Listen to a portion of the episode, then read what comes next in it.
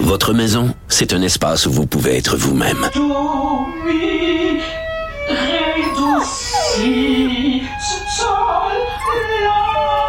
Elle mérite d'être bien protégée et vous méritez d'être bien accompagné. Trouvez la protection la mieux adaptée à votre maison avec Desjardins Assurance et obtenez une soumission en quelques clics sur desjardins.com.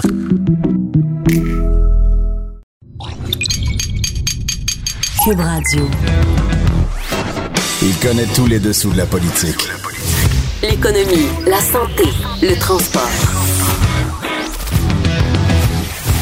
Chef du bureau d'enquête de l'Assemblée nationale. Antoine Robitaille. Là-haut sur la colline. Cube Radio. Ben bon mardi à tous, euh, là-haut sur la colline, mais on n'est pas vraiment sur la colline aujourd'hui, on est au salon de l'auto. J'ai bien dit l'auto parce que il y en a qui disent Salon du Livre. Tout à l'heure, j'ai entendu Mathieu euh, Boivin dire Salon du Livre. C'est le genre d'erreur d'intellectuel indécrottable que je suis, que j'ai fait la dernière fois que je suis allé au Salon de l'Auto. Mais oui, on est au Salon de l'Auto ici à Québec. Il y a plein de voitures extrêmement rutilantes autour de nous. Et euh, Mais on parlera pas de char tellement aujourd'hui. On va en parler demain avec, euh, avec Jean-François Gibault, euh, notre compteur.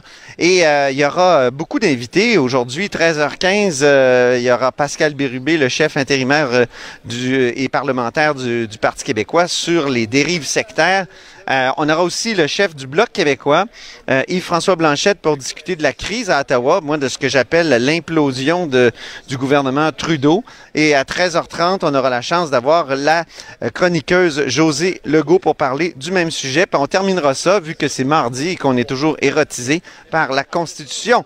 Euh, donc, avec Patrick Caillon, on discutera du serment à la reine que Québec solidaire veut abolir grâce à, un projet de loi qui vient de déposer. Mais d'abord, il y a un vadrouilleur, malgré la relâche, et un compteur en studio sur la colline, en direct de la colline. Moi, je suis au Salon de l'Auto. Bonjour, Patrick Belrose. Bonjour, Antoine. Donc, euh, correspondant parlementaire au Journal de Québec, Journal de Montréal, qui a le droit à sa petite chanson de présentation. Des roses, mademoiselle, car j'ai rendez-vous. C'est très important. Donc, euh, est-ce qu'on peut parler d'une volte-face du gouvernement euh, Legault sur euh, la question des, des fameux 18 000 dossiers de candidats à l'immigration qui, qui, devaient être jetés à la poubelle? Il y a eu ensuite une, injonction de la part de l'Association québécoise des avocats et avocates en droit de l'immigration. Est-ce qu'on peut parler donc d'un- d'une volte-face? Ben, disons que le gouvernement Legault s'est fait forcer la main par euh, l'Association québécoise des avocats et avocates en droit de l'immigration, qui a été chercher une injonction, comme tu le sais, euh, la semaine dernière pour forcer le traitement des 18 000 dossiers jusqu'à l'adoption du projet de loi. Et là, hier, ce qu'on a appris, en fait, c'est qu'il y a une entente qui a été signée entre le gouvernement et l'Acadie, justement, l'Association des avocats en droit de l'immigration, pour prolonger de façon euh, permanente, veut, entre guillemets, cette injonction-là jusqu'à l'adoption du projet de loi. Donc, ce qui avait été fait, disons, pour, euh, en fait, l'injonction qui devait durer une dizaine de jours a été permanentisée. Et euh, donc, euh, le gouvernement Legault a accepté de traiter les dossiers. Comme M. Jolin Barrette s'y est engagé la semaine dernière, il l'avait dit verbalement, mais on n'avait pas encore de preuves écrites. Et euh, M. Jolin Barrette avait aussi dit que le processus judiciaire suivait son cours. Donc, les gens de l'Acadie avaient toujours pas de preuves que Québec allait accepter de traiter les dossiers justement jusqu'à l'adoption du projet de loi. Donc, ça devait être une, une injonction euh, provisoire. Puis là, maintenant, ça devient euh, Une injonction de, Une sau- injonction de sauvegarde, exactement. de Ce sauvegarde. qui, euh, ce qui reste, la zone d'ombre qui reste, et là, on n'a pas réussi à me répondre là-dessus au cabinet de M. Gélin Barrette, c'est que le dossier va toujours être traité sur le fond. Donc, euh, on va revenir en cours pour euh, déterminer si Québec avait le droit ou pas de euh, jeter à la poubelle les 10 000 dossiers en, en déposant son projet de loi. C'est un peu là, en fait, euh, sur la question juridique où il y a un débat parce que quand un projet de loi est adopté, ben, le gouvernement peut faire ce qu'il veut. Mais là, en fait, Ouais. l'annulation des dossiers se faisait dès le dépôt du projet de loi. Donc, sans que la loi soit changée, l'Acadie a plaidé que c'était euh, que c'était illégal et le juge, clairement, lui, leur a donné raison. Donc, on va revenir plaider en cours sur le fond. J'ai demandé si jamais euh, les plaidoiries sur le fond se font avant l'adoption du projet de loi, ben, est-ce que Québec pourrait justement cesser de traiter les dossiers? On m'a pas répondu. Donc, publiquement, M. Jean Barrette dit on va traiter les dossiers, mais quand on demande, ben, écoutez, est-ce que les avocats vont euh, quand même contester, euh, on peut pas Ah me oui. dire si on va euh, aller de l'avant ou pas. Euh, donc, hier, j'ai reparlé avec le président de l'Acadie, M. Guillaume Clich-Rivard, et Oui. on a eu l'occasion de qui revenir un s'est- qui s'est pogné dans la commission parlementaire avec le ministre. là. Un petit échange Il un était peu assez tendu. efficace. Le ministre avait l'air arrogant. Ben, faut dire qu'il il faudrait qu'il venait en commission parlementaire le lendemain de l'injonction. Ah oui. je pense que M. Jean Barrette, même s'il ca- il cachait bien ses émotions, je pense qu'il pouvait être un petit peu euh, titillé, disons, par euh, la Ben présence. oui, euh, ça, a donné lieu à un choc intéressant là, de deux personnes qui étaient assez fâchées l'une contre l'autre. Exactement. Et j'ai fait revenir M. Clich-Rivard sur les propos de François Legault parce que c'est un peu passé inaperçu, mais moi, ça m'avait frappé. Ah Euh, Donc, le premier ministre avait dit ben écoutez, on savait qu'il y avait un risque de se faire dire tant que le projet de loi, tant que le projet de loi n'est pas adopté, il faut garder le vieux système. Et ça, ça veut dire que le premier ministre a quand même reconnu, ben, on savait que c'était peut-être pas légal ce qu'on a fait, mais on l'a fait. Euh, et M. Legault a, a plaidé par la suite en disant, ben, écoutez, nous, on considère qu'il y a urgence de changer de système pour euh, pouvoir mieux arrimer les besoins, euh, en fait, les, les candidatures des immigrants avec les besoins des entreprises. Et c'est pour ça qu'on a fonctionné comme ça rapidement dans l'urgence. Euh, j'ai fait commenter M. Clich-Rivard là-dessus qui m'a dit, ben oui, j'ai trouvé ça inquiétant parce que c'est comme si le premier ministre du Québec disait, ben on savait qu'on n'était pas conforme à la loi, on s'est essayé, puis ben là on s'est fait taper Ah oui. sur les doigts par, par le tribunal. Donc, euh, l'injonction provisoire qui devient une injonction de sauvegarde, euh, là, je vois les oppositions qui triomphent. d'une- Tu sais, je, vois ça sur Internet. Là, les, les libéraux disent, euh, voilà, on a eu raison, tout ça, bravo. Mais, mais Mme Anglade avait une bonne... oui, Mme Anglade avait une bonne ligne euh, là-dessus, donc la critique libérale en matière d'immigration. Ouais. Elle disait, au lendemain de, de- de l'injonction, justement, elle disait on savait que le projet de loi était inhumain, on sait maintenant qu'il est illégal. Donc, euh, oui, en effet, pour les oppositions, c'est une corde de plus à leur arc là, pour euh, dénoncer le projet de loi neuf. Donc, c'est un, panache, on peut dire. Merci beaucoup, Patrick Belrose. En direct de la colline. euh, et euh, maintenant, je peux pas dire que je me tourne vers le compteur parce qu'il est pas à côté de moi, mais il est là et il a le droit à sa musique de présentation.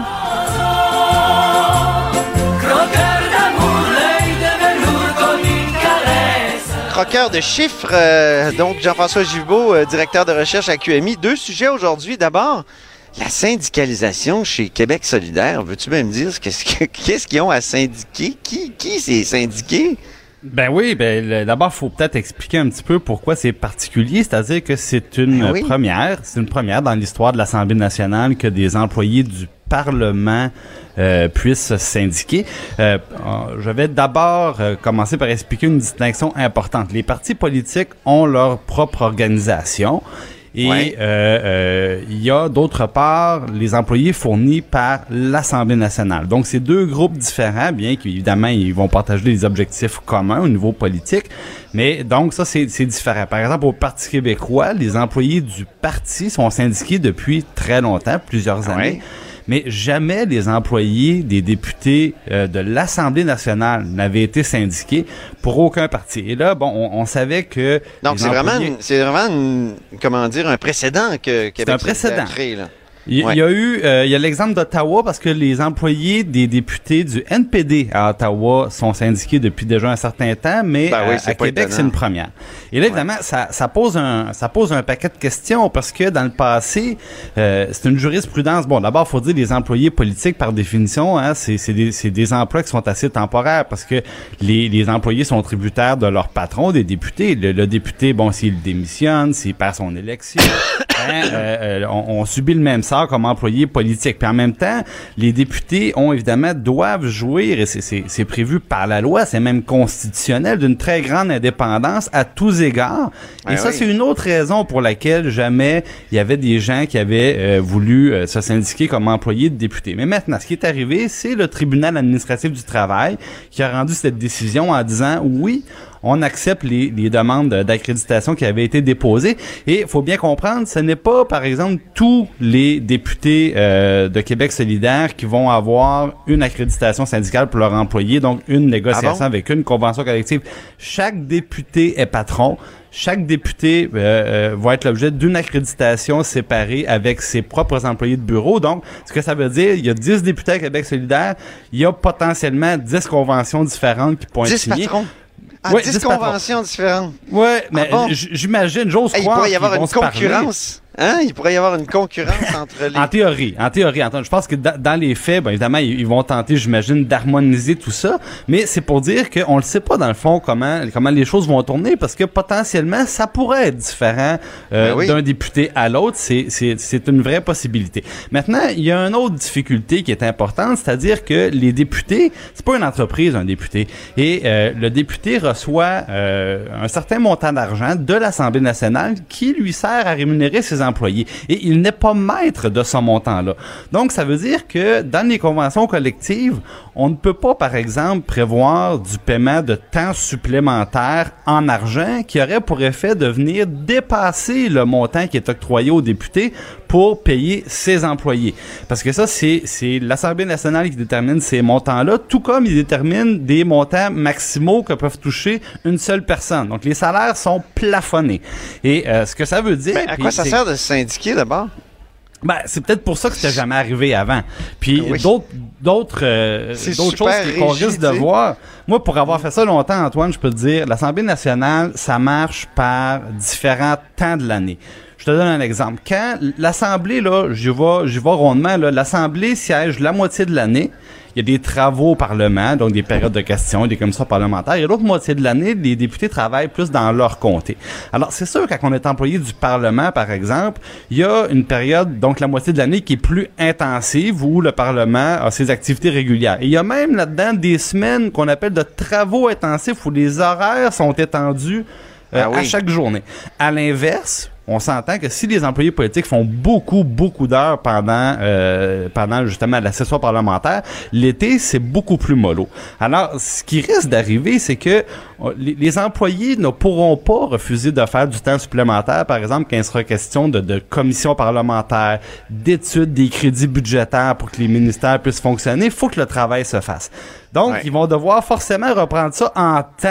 Et là, moi, je vais vous faire une petite prédiction. Là. Vous essayerez d'appeler dans votre bureau de député solidaire au mois de juillet cet été. Bonne chance. On pourra faire peut-être des petits tests à ce moment-là, au mois de juillet pour au mois d'août, pour voir s'il restera quelqu'un dans les bureaux pour, euh, on- pour répondre on, aux, on se prend euh, une aux note demandes. tout de suite, là, Jean-François. là. On se prend une note. Ben on oui, parce que je pense que ça va faire partie des, euh, Oui. des difficultés que, que ça va poser. Euh, Hey, en terminant, il nous reste. Oui. oui, oui. oui, excuse-moi, je, je t'ai interrompu. Ben, je voulais simplement indiquer que euh, j'ai vérifié du côté de la- de la- de l'Assemblée nationale et ce qu'on m'a dit, ce qu'on ce qu'on m'a dit dans le fond, c'est qu'on avait demandé de carrément d'être retiré euh, de, de- du dossier au, au tribunal euh, du travail. Donc on Ah dit, bon? oui, donc ils se sont retirés complètement et au moment où on parle, ils n'ont pas pris position puis ils n'ont pas amorcé de discussion non plus à ce sujet-là.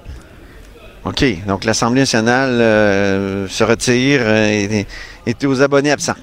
Ouais, il était pas, il faisait pas partie du processus là Et en euh, qui amenait à terminant- la décision. Oui. Tu voulais nous parler des pétitions. Euh, là, il y a une pétition qui fait jaser. parce qu'elle a été parrainée par le député caquiste Yuri Chassin sur ces fameuses injections de vitamine C pour traiter le cancer. Et ça, c'est controversé. On a le pharmacien, là, qui est un blogueur euh, scientifique, évidemment, qui critique euh, cette, cette, cette, technique qui, qui supposément a des vertus extraordinaires selon certaines personnes qui sont pas scientifiques. Alors là, ça pose la question, qu'est-ce qu'on devrait faire avec les pétitions sur des sujets euh, qui pourraient relever de la fausse science? Euh, alors, Ben, c'est la question que je te lance en. Exactement. Je, je voyais le, le- le débat faire rage. Bon, visiblement, c'est très émotif. Euh, le pharmacien qui, qui répondait à certains de ses détracteurs en disant euh, Je ne comprends pas que l'Assemblée nationale puisse euh, se prononcer sur des sujets qui ne doivent relever uniquement que de la science.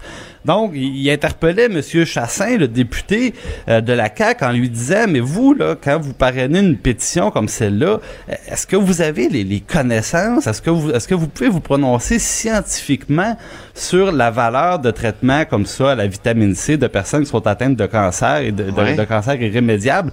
Et, je pense que c'était une excellente question. La même chose pour une éventuelle commission parlementaire, parce que c'est demandé, est-ce qu'on doit faire une commission parlementaire, donc entendre des, des, des arguments politiques, des raisonnements politiques pour juger euh, du caractère acceptable d'un traitement médical? On sait par exemple qu'il existe l'INES, hein, l'Institut national d'excellence en santé euh, publique, qui vient décider si un médicament est reconnu et remboursé par le régime donc c'est pas c'est pas au Parlement, c'est pas les, les politiciens ben qui sur une base quotidienne vont dire ben oui tel médicament est remboursé ou non ça l'est pas. C'est un comité scientifique. Donc le, pharmacien pose la question est-ce que on devrait sur des sujets comme ça accepter comme député de, de, de se saisir d'enjeux qui ne devraient pas faire l'objet, par exemple, de, de pression. Il y a peut-être là un, un mauvais usage de la, pétition parlementaire. Ben voilà, parce que quand on utilise des personnalités connues, je voyais Madame Chantal Lacroix, une animatrice de télé euh, que bien des gens peuvent connaître, ben elle, elle a fait le choix de soutenir la cause de, de ceux qui veulent avoir une utilisation plus répandue de la vitamine C. Est-ce que ça doit devenir un argument recevable? Est-ce que ça, le, donc le, le, poids de, la réputation d'une personne ou son influence politique devrait jouer là-dedans? C'est une excellente question, je pense, que pose le pharmacien. Et c'est une question sur laquelle on va sûrement revenir. Merci beaucoup, Jean-François Gibault, directeur de la recherche à QMI. Là-haut sur la colline. Joignez-vous à la discussion. Appelez ou textez. 187 Cube Radio. 1877 827 2346. Ben oui, on est en direct du Salon de l'Auto ici euh, à Québec et euh, je m'entretiens avec Pascal Bérubé, chef intérimaire du Parti québécois. Bonjour Pascal, Pascal Bérubé. Bonjour Monsieur Robitaille, je suis en direct de Rouen-Noranda. Bon, c'est bien. On... Vous connaissez ça, vous, les automobiles? Euh, vous avez déjà fait de la pub automobile? non, j'ai pas fait de la pub automobile. J'ai fait de la publicité pour l'achat local. Ah, c'est ça. C'est un regroupement de tous les concessionnaires. Donc, je n'ai pas fait de la publicité automobile. OK, OK, OK. Je sais que vous aviez été réprimandé, mais je voulais vous taquiner là-dessus. C'est une taquinerie. Personne dans mon euh, comté m'a parlé de ça. Oui, oui, c'est ça.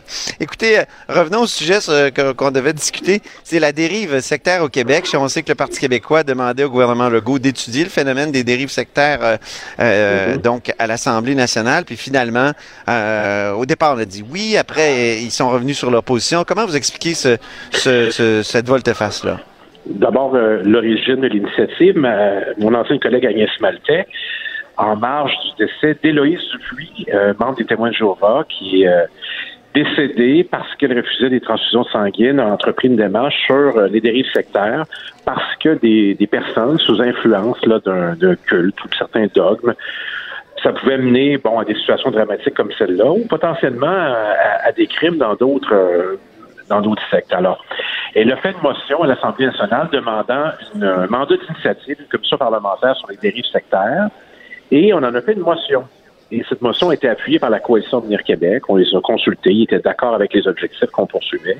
Ah oui, Mme Malta a euh, demandé ça pendant des années, je pense. Oui, ou des mois. Puis de, de, de, sérieux parce que, bon, on pense aux témoins de Jéhovah, mais il y a d'autres groupements. D'ailleurs, l'actualité nous rappelle cruellement, présentement, qu'il y a, a d'autres problèmes. Là, il y a un couple là, qui est accusé sur la rive sud de, de Montréal. Euh, dans une congrégation religieuse. Donc, on voulait étudier cette, euh, cette situation, ce phénomène. Et là, bon, euh, a eu l'élection, la coalition Venir Québec est, est, au pouvoir. Alors, on s'est dit, ben, on a des alliés pour aller de l'avant. Alors, on, a demandé ce mandat d'initiative. Et comment ça se passe très concrètement? Jeudi dernier, 7h30 du matin, on nous reçoit avec petit déjeuner. Et là, les députés sont là pour décider des suites qu'on va apporter. Et rapidement, j'ai réalisé que tous les députés de la coalition Venir Québec, qui sont majoritaires à la commission, avaient eu le mandat de dire non à notre euh, initiative. Et ah on l'a vu rapidement. Ils avaient tous une note devant eux qui leur disait il faut dire non à Bérubé. Et euh, c'est comme ça que ça s'est passé. Donald Martel était le porte-parole de ce autre recul, la coalition Venir Québec. Pourtant, le sujet est extrêmement sérieux. C'est la, des actes illégaux qui pourraient être commis impunément par des groupes à dérive sectaire qui invoqueraient la liberté de religion. Je, je relis carrément euh, le- ce qu'avait écrit Mhm. euh, à l'époque Benoît Charette. Là. Ça intéresse les, les gens, c'est sûr. Puis être législateur, on ne le dit pas assez souvent, c'est aussi prévoir. Prévoir des situations qui pourraient survenir à l'avenir. D'ailleurs, avec la laïcité, c'est un peu ça qu'on va faire. hein. Il y a des situations où on va prévoir ce qui pourrait arriver. C'est correct. Alors, j'ai été étonné de ça, mais j'ai l'impression que pour les, euh, les mandats d'initiative, c'est service minimum de la part du gouvernement. Donc, ils veulent s'en donner le moins possible. Ils veulent gérer ça au plan communicationnel. Par exemple, Manon Boyer, c'est la tante d'Éloïse Dupuis. Elle mène cette bataille. Elle a été rencontrée par la ministre de la Justice. Ça a donné une photo, une rencontre, mais pas de suite. Euh, elle, pourrait vous le dire en, en entrevue. Et dans d'autres cas, ce qui est assez inusité, et euh, peut-être que c'est seulement les puristes qui ont remarqué ça depuis le début du mandat de la CAQ, le gouvernement annonce d'avance des sujets qu'il va étudier en commission parlementaire, mais il se trouve que les commissions sont indépendantes. Donc, c'est elle qui décide. C'est pas un ministre qui décide un matin, la commission va se pencher sur tel dossier.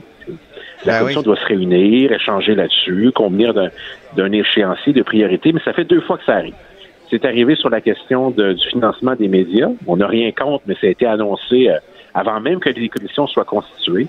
Et c'est annoncé dans au moins un autre sujet, sinon deux autres. Alors, c'est particulier et ça donne l'impression parfois, que ce soit par maladresse ou par une conception que le gouvernement est, est- est contrôle l'activité législative au complet, sans, sans égard à l'opposition, qui a un- soit de l'arrogance, soit de la négligence, mais dans les deux cas, c'est pas souhaitable.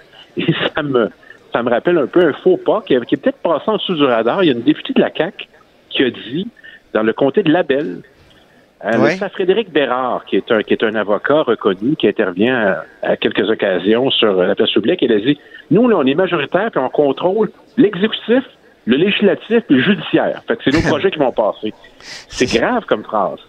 C'est grave comme ça. phrase en même temps, mais c'est vrai qu'on vit euh, plutôt en confusion des pouvoirs euh, dans notre régime qu'en séparation des pouvoirs. Hein? À part entre Euh, le oui, judiciaire et le les judiciaire, ça autres. devrait être réglé. Le judiciaire, évidemment, personne ne veut toucher à ça pour des raisons évidentes. Le législatif, ben, c'est tout le monde. Tous les élus sont des législateurs, qu'ils soient au gouvernement ou de l'opposition. Puis l'exécutif, ben là, c'est le Conseil des ministres, c'est le bureau du premier ministre. Mais euh, il, faut, il faut avoir une conception très claire de ces enjeux-là en tête. Et dans le cas des dérives sectaires, il m'apparaît que comme législateur, on peut analyser ces phénomènes, accueillir des groupes, des individus. Mais Est-ce que vous pensez, euh, Pascal Bérubé, qu'au fond, la, la CAQ avait peur de, de, de, de, de froisser des, des clientèles? J'ai aucune idée de, de la raison qui les a motivés à, à refuser d'emblée ce mandat qu'ils appuyaient intégralement euh, dans l'opposition. Je sais pas, mais je sais qu'ils ont eu le mandat. J'ai assez d'expérience pour vous dire qu'en arrivant, je l'ai senti tout de suite dès la première intervention d'un député de la CAC. Euh, ils souhaitaient pas aller de l'avant et ils veulent s'en donner le moins possible et choisir eux-mêmes les mandats. Et juste après, il y avait le mandat sur euh, euh, l'agronome euh, Louis Robert. Oui. Alors là, ils se sont pas entendus totalement sur euh, le mandat, mais je vous le dis, euh, au plan législatif, on a du temps hein, qu'on- en commission. On est capable de bien planifier ça. D'ailleurs, ça, c'est un reproche que je fais au gouvernement en matière peut-être parce que je suis un ancien leader de l'opposition. Je déclare mon, mon, mon intérêt sur ces enjeux-là. Il me semble que la planification est, est perfectible là, des, des travaux parlementaires. Et ça, ça fait en sorte notamment que je m'inquiète sur euh, la planification du projet de loi sur la laïcité, parce qu'il se peut qu'on manque de temps pour l'adopter avant la fin juin. Ben oui. Avant la Euh, fin juin, plutôt. Peut-être juste en terminant, là, euh, hier, il y avait Charles Le Cavalier ici à, à notre micro qui, qui nous rappelait plusieurs volte-face de la coalition en Québec par rapport à leur position dans, dans l'opposition. Là, il y avait les trop perçus, il y avait des Ouais. récompenses aux proches de Couillard, il n'y avait pas d'enquête publique en informatique, il y avait des dépenses pour des annonces gouvernementales. Il n'y avait pas de nomination partisane, finalement, il y en Ah, a. plein oui, le milliard du salaire des médecins. Donc ça, ça s'ajoute le- le- le- sur les dérives sectaires. on- on peut l'ajouter. Dérive sectaire, un mandat du vérificateur général sur le, le FA Gauthier, le, le traversier là, de ma circonscription, la Ah oui. OK. Nous, on en a une vingtaine, puis là, les gens continuent de nous en envoyer.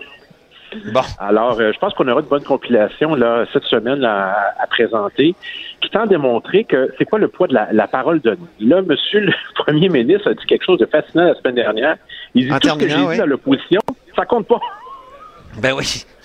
Il dit, ça compte pas. J'ai dit, ben moi, je le croyais. Il l'a dit, mais malgré que, vous savez quoi, je croyais qu'il était indépendantiste à l'époque. Finalement, il l'est plus. Mais euh, il dit que ça comptait pas. Alors, je, je c'est une nouvelle conception de, de- de la parole donnée. Je pense que ça va le rattraper et c'est déjà Merci. Merci beaucoup, Pascal Birubé. commencé. Au revoir. Au revoir. On dit souvent que les murs ont des oreilles. Nous, on a deux vraies oreilles à l'intérieur des murs du Parlement. De 13 à 14. Là-haut sur la colline. On est au Salon de l'Auto, nous, euh, ici à la hausse sur la colline, exceptionnellement. Puis, on s'entretient avec euh, José Legault. Bonjour, José Legault. Bonjour Antoine Robitaille. Bon, qui est politologue et chroniqueuse au Journal de Montréal. Et le sujet de l'heure, évidemment, c'est ce qui s'est passé hier à Ottawa, la démission de Jane Philpott, la présidente du Conseil du Trésor. Et c'est- c'est c'est- c'est- c'est pas banal, là, ce qui s'est passé. Euh, non, c'est pas banal parce que ça s'inscrit maintenant dans une dans une crise politique qui dure euh, depuis presque un mois. Donc c'est quand même euh, deux gros morceaux là, si on peut dire, deux, que M. Trudeau a perdu après Mme Julie Wilson-Raybould qui a démissionné du cabinet et là maintenant Jan- Jan- Jane Philpott qui le fait, on imagine en partie par solidarité avec sa grande amie Mme Wilson-Raybould, mais on ne peut pas imaginer, étant donné euh, la feuille de route euh, quand même assez impressionnante de Mme Philpott, que, ce, que c'est la seule raison. Donc, je pense qu'il faut la croire sur parole qu'elle démissionne par principe parce qu'elle a perdu confiance euh, euh, envers le gouvernement, ce qui est assez grave. Euh, mais ce qui chicote dans toute cette histoire-là, comme pour Mme Wilson-Raybould, c'est que malgré tout, puis on se souvient que Mme Wilson-Raybould avait refusé de dire qu'elle avait toujours confiance au premier ministre, euh, c'est qu'elle elles vont continuer quand même à siéger comme libérales euh, Ah, au ça, sein du ça- caucus. Je trouve ça vraiment surprenant. Oui, ben Je- ça, ça donne le torticolis C'est vraiment un le peu, caractère le plus, euh, oui, le plus novateur pour euh, être Oui. un peu ironique dans cette crise-là. J'en reviens pas. C'est un bon mot. Ils vont rester Oui. au caucus. Oui. C'est des, des gens qui disent qu'ils ont plus confiance au chef. En tout cas, je, je ne comprends pas. C'est Ben- peut-être les mystères d'Ottawa. Non, je pense pas. C'est-à-dire qu'il y a, il y a deux mystères parmi plein d'autres mystères dans, dans l'affaire SNC-Lavalin. C'est celui qu'on vient de mentionner, mais aussi le fait que jusqu'à maintenant, M. Trudeau l'accepte. Euh, donc, il est face maintenant à deux de ses élus qui carrément sont devenus, il faut le dire, des alliés objectifs euh, des partis d'opposition hein, dans leurs attaques euh, euh, où on représente M. Trudeau comme un faux féministe, un faux démocrate, quelqu'un qui aurait, euh, euh, qui se serait ingéré politiquement là euh, auprès du pouvoir judiciaire. En tout cas, c'est une horreur là, le, le, le, le, portrait qu'il dépeigne évidemment qui est grandement grandement exagéré pour ne pas dire non factuel si on veut se dire la vérité là. Ben oui. Euh, euh, et, et il accepte. Moi, il y a un mot que j'aime beaucoup, José, c'est félon. Oui. Félon et félonne. Oui. Une félonne qui Oui. est empreint, qui, qui a des gestes empreints de déloyauté. Oui, Donc, oui. il y a deux félonnes. Il y a deux félonnes. de- Deux- de deux- ça. Ça, n'a pas de bon sens. Disons-le plus clairement, deux ennemis intérieurs. Hein? C'est Oui, c'est quand même c'est comme moi je sais du jamais vu. J'avoue là, je je sais pas si toi on, on a pas mal deux bonnes mémoires à nous deux là et euh, euh, je Ben, j'ai essayé je de trouver, moi, ce matin, j'ai fait un parallèle avec René Lévesque. C'est sûr que Ah René oui, oui, Lévesque oui. a perdu, lui avait perdu sept ministres, Oui, des gens qui quittaient Oui. le parti. Voilà, et qui, qui étaient en le- rupture avec euh, la, la nouvelle position de René Lévesque sur le- l'avenir du Québec. C'était, Ouais, bon, ouais. euh, le bon, le beau risque Oui, oui. rejetait. Et Oui, là, on a une espèce de demi-départ. euh, Ouais. des, des gens qui restent... l- Ils gardent Garde un pied, à dans la porte, ouais. du Parti libéral. On dirait qu'ils restent attachés Ouais, ouais. Au, au Parti. Mm. libéral, mais qui font un geste de, de, de, de, de, de félonne, je sais pas si... Félon- félonnerie, je sais pas. Je sais pas si on peut dire félonnerie. Ben, Euh, donc, à l'égard du, du chef. Ouais, et, et sur une note plus sérieuse, c'est euh, c'est- ça donne presque l'impression euh, que euh, certaines personnes, dont ces deux ex-ministres, euh, se préparent euh, pour euh, l'ère post-Trudeau, s'il y aura Voilà. une ère post-Trudeau, c'est-à-dire si les libéraux euh, perdaient l'élection en partie euh, euh, à cause d'elle. Donc, euh, c'est c'est- c'est assez fou, mais c'est fou depuis le début. Euh, et euh, il faut remarquer, je sais que tous tous les analystes nous le faisons, mais je pense que c'est important de le répéter, que nous avons affaire ici à deux récits complètement différents. Celui qui s'est imposé au Canada anglais, qui est celui des partis d'opposition. Donc, comme je disais tout à l'heure, Justin Trudeau, faux démocrate, faux féministe, presque raciste, anti-autochtone, etc. euh, et parce que Mme Wilson-Raybould est autochtone. Ben et, oui. et, euh, euh, et ici au Québec, où c'est, ben, écoutez, il faut sauver le soldat Lavalin, là. Il faut sauver les emplois de Lavalin et une entente de réparation à laquelle Mme Wilson-Raybould refusée euh, serait une solution intéressante pour pouvoir le faire. Mais Euh, quand je lis les journaux du Canada anglais, j'ai l'impression qu'il a commis un crime, Trudeau. ben, non, mais c'est, non, euh, mais c'est, or, c'est- c'était c'est- juste, c'est- je, je sais qu'il a informé de façon insistante sa ministre. Et de manière Il y a légale. 11 personnes. De manière légale. Mais, tout ça est, oui, Ouais, ouais. Pour, pour un geste qui est pas un, un- je veux dire, une entente secrète. Non, non. euh, Non, non, il y a euh, pas, c'est- euh, quelque chose qui existe dans la loi, c'est-à-dire Voilà. la possibilité Voilà. d'un- accord de réparation. Et puisqu'il faut le répéter, moi je le dis depuis le début de cette crise-là, si euh, Trudeau a soumis à, sa, son ex-ministre Wilson Raybould des considérations qui étaient économiques et politiques, j'ouvre une parenthèse partisane, Oui. puisqu'il y avait une élection au Québec, il y aurait une élection au fédéral. Euh, eh bien, euh, dans la mesure où, euh, je vais encore me répéter, mais je pense que c'est important, puis ça, on commence à discuter de ça, heureusement, enfin, dans la, dans la mesure où la procureure générale siège au cabinet, hein, parce qu'elle est ministre de la Justice et procureure générale, ben Ouais. ça, ça veut dire que son indépendance politique, là, dont elle se réclame à haut cri, euh, ben, elle est pas, elle est seulement partielle. On ne peut pas dire que le procureur général au Canada est indépendant du pouvoir politique lorsqu'il siège au cabinet. Ça, c'est, Hmm. ça, c'est une première chose. Il faudrait séparer, comme en Grande-Bretagne, ces deux fonctions-là. Je le répète, Ah oui, à- je le répète depuis des semaines, depuis le début de cette crise-là. Ben, c'est la seule manière parce que là, M. Trudeau n'aurait pas eu le droit. Là, ça aurait été illégal s'il s'était adressé à sa procureure générale pour dire, ben écoute, on a des jobs à sauver, on a une élection à sauver, etc., etc.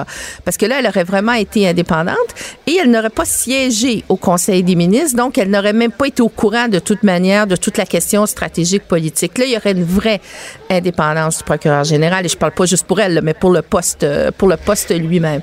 Mais sans séparer, on, sans séparer les deux, euh, les deux fonctions, Mm. est-ce que on ne sait pas déjà que le, ministre euh, de la Justice est un ministre pas comme les autres? Euh, Je me souviens de la Hum, commission Bastarache, moi, où on avait discuté de la nomination Oui, oui. des juges. Donc ça, c'est dans les années 2000. là, C'était autour des, des Sous, sous Jean nominations. Charest, oui, oui. Ben oui, puis des post-it de, de- du Parti libéral euh, du Québec. Puis euh, déjà, je me souviens, on disait beaucoup, euh, on répétait, Oui, puis oui. Marc Bellemare qui le disait, le ministre de la Justice n'est pas Mais un là, je ministre parle pas- comme les autres. Mais je parle pas du ministre de la Justice, là. Je, je, Le procureur, je parle ouais, du procureur procureur général. parce que là, c'est dans son rôle de procureur général que Mme Wilson-Raybould s'est refusée à, euh, à renverser finalement la décision de la directrice des poursuites pé- pénales qui, elle, avait décidé de ne pas accorder d'entente de réparation à SNC-Lavalin.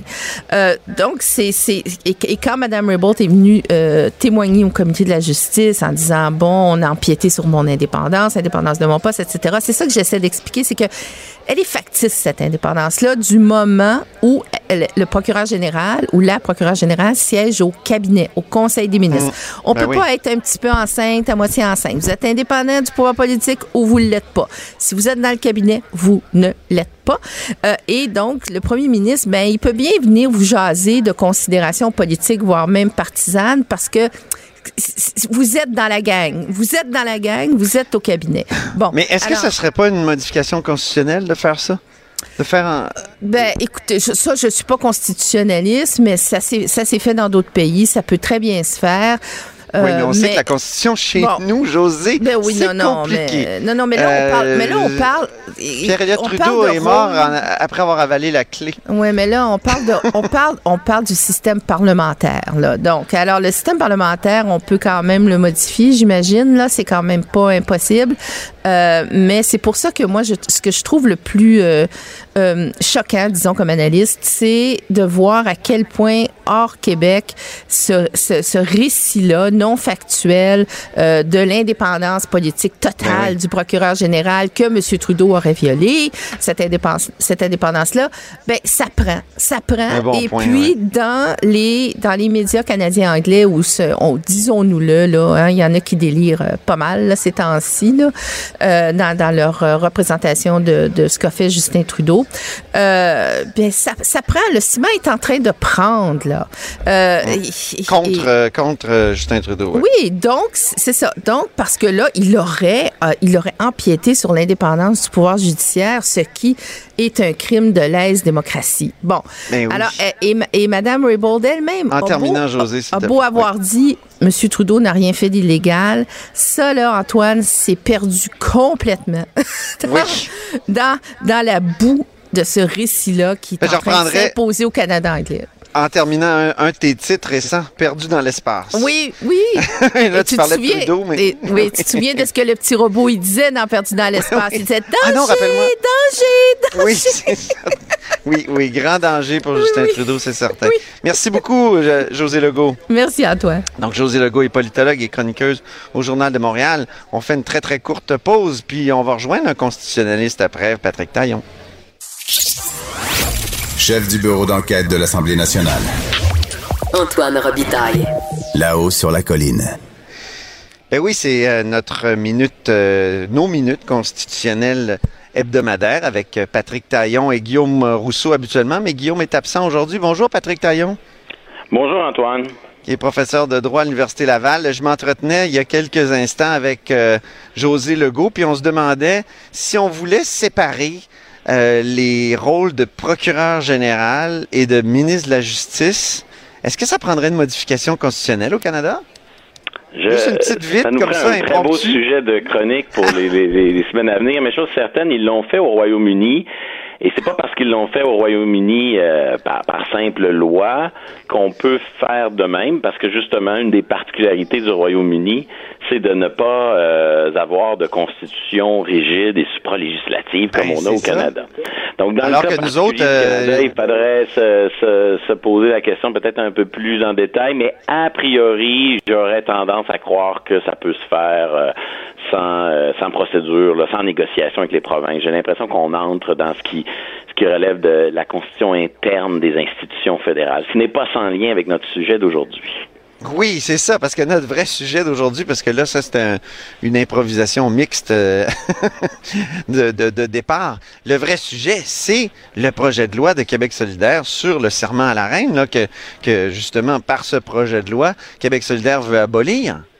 Mais je croyais que notre vrai sujet, et là je, je détourne un peu la chronique, c'était d'abord de saluer l'excellente performance euh, d'Antoine Robitaille au Pentathlon des Neiges de Québec euh, samedi dernier, au profit de, des- je sais pas si les auditeurs ont eu la chance d'être au courant, mais je, je te transmets mes, mes plus euh, sincères félicitations Antoine pour euh, cette médaille d'argent que tu as remportée dans un tandem euh, et où vous faisiez les, les cinq épreuves du pentathlon des neiges dans la catégorie euh, jeune membre de la de la Fa- FADOC, c'est ça? Oui. Donc, euh, bravo pour cette euh, formidable performance. Merci. Mais, mais oui, Patrick Taillon, coureur de ton état aussi. Très bon Oui, coureur. oui. Et marathonien.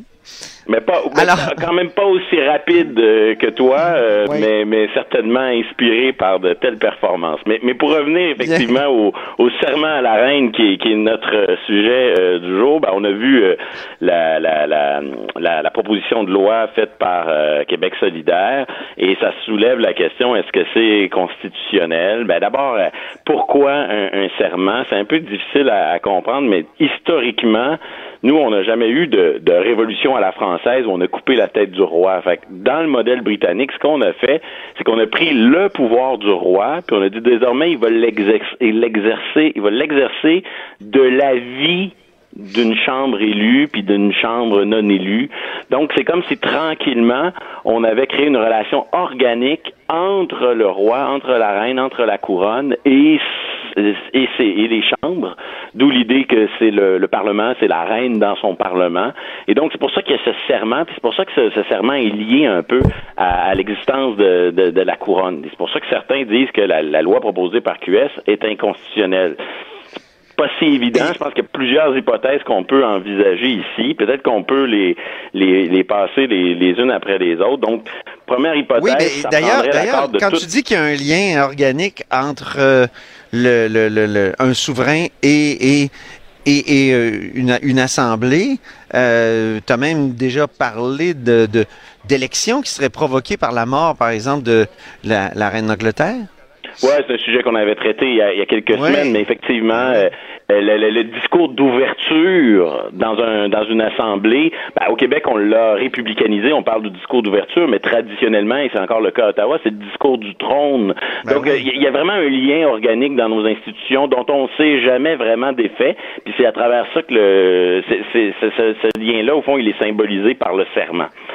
Mais n'empêche qu'il y a, y, a, y a des décisions euh, récentes. Euh, Il y a un citoyen, euh, M. McAteer, qui euh, était Ah un oui? catholique irlandais, qui a contesté le serment, non pas de député, mais le serment euh, pour devenir citoyen canadien. Et cette affaire-là, ben, elle présente plusieurs analogies avec la- ce qu'on pourrait appeler l'affaire Zan- Sol Zanetti, si je peux dire. Ben oui. Parce que c'est un peu les mêmes raisons, les mêmes euh, objections de conscience qui amènent M. McAteer à dire, moi, je veux pas prêter serment.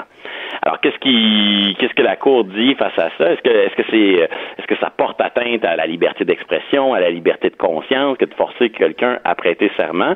La Cour, ce qu'elle fait, elle fait une pirouette dans l'arrêt McCarthy. Elle vide de tout son sens le serment. Elle dit, le serment, au fond, c'est pas le serment à la personne de la reine, c'est pas un serment à la monarchie, c'est pas un serment, c'est tout simplement un serment à nos institutions. Et Ah à bon? travers ça, on, on- on- on vide le serment de son contenu monarchique pour dire qu'en vérité, la, la couronne, c'est tout simplement le symbole de nos institutions. Donc, en prêtant serment à la reine, on prête serment à la démocratie, on prête serment à, aux, aux grands principes qui gouvernent le fonctionnement de nos Donc ça- institutions. Donc, ça, on, un on ça, un redéfinit le serment pour le rendre plus acceptable. C'est un jugement du 26 février 2015. Donc, c'est récent, là. Ça fait, ça fait Oui, relativement ans. récent. Où euh, M. Ça McAteer a eu le- on a reconnu son, son droit de ne pas prêter serment comme euh, nouvel arrivant, comme euh, euh, donc que, comme nouveau citoyen. Hein, c'est ça? Mais est-ce Oui. que ça règle pas le, le- le problème de M. Zanetti, au fond? Si les serments sont vidés de leur sens, on n'a pas besoin de l'abolir par une loi? Euh, ben, en fait, euh, ça dépend si on achète ou pas la, pirouette intellectuelle qu'a fait la Cour suprême dans McCarthy. Ce que je comprends, c'est de la démarche de Sol Zanetti, c'est qu'il souhaiterait que que- qu'une loi l'abolisse euh, plus plus explicitement le, serment. La Cour va plus loin hein, dans l'arrêt McCarthy. Elle dit il est tout à fait possible pour les nouveaux citoyens de renier le serment. Et d'ailleurs, M. McCarthy et ses complices ont créé un site Internet pour que les nouveaux citoyens canadiens puissent le plus rapidement possible renier le serment à la reine. Et c'est- une plateforme qu'ils ont développée. Donc, euh, euh, on peut penser que par analogie, si, le reniement du serment est bon pour euh, les nouveaux citoyens, il l'est probablement aussi pour, pour les députés. Mais, mais c'est c'est pas ça que cherche euh, M. Zanetti. Ce qu'il souhaite, c'est abolir le serment. Et là, au fond, on a euh, on a deux approches là à, à distinguer. L'approche, si vous voulez, euh, euh, compliquée, celle de dire euh, ça touche à la monarchie, ça touche à la charge de reine, ça touche à, à cet aspect-là. Donc, ça nécessite la- l'accord de toutes, le, toutes les provinces et du fédéral pour abolir le serment au Québec. Oui, c'est ce que, Et, ce que- quand M. ben, a- Zanetti est venu à mon micro, c'est précisément ce que je lui ai dit. Puis là, Oui, il y a des fait. constitutionnalistes qui m'ont écrit pour me dire, hey, hey, c'est pas la charge de la reine, là. Ça, ça touche pas à la charge de la reine, ça, Ouais. que, que de prêter serment à, à- Ben, donc, euh, euh, Disons toi, c'est tu- l'approche qui jouerait contre M. Zanetti. Et Oui, il y a ça. dans l'arrêt McCarthy et dans un arrêt Blicky qui date de la fin des années 70, des mentions où on dit le serment prêté par les députés, il est constitutionnel. Il y a aussi Ouais. le fait que le serment est prévu dans le texte de la Constitution. Tout ça, ça sert un peu d'argumentaire. L'autre approche, moi j'ai plutôt tendance à être de c'est Ok. de dire que oui, c'est dans le texte de la Constitution, mais il y a beaucoup de choses dans le texte de la Constitution qui peuvent être modifiées par une simple loi. Par exemple, avant, le Québec avait une deuxième chambre, il avait un Sénat, et par une simple loi, on l'a aboli. Donc, il faut voir si le, le contenu du serment, là, il se rattache à ce qui est protégé là, par la formule très rigide, ou si c'est au contraire quelque chose qui relève plus de la constitution interne euh, du Québec.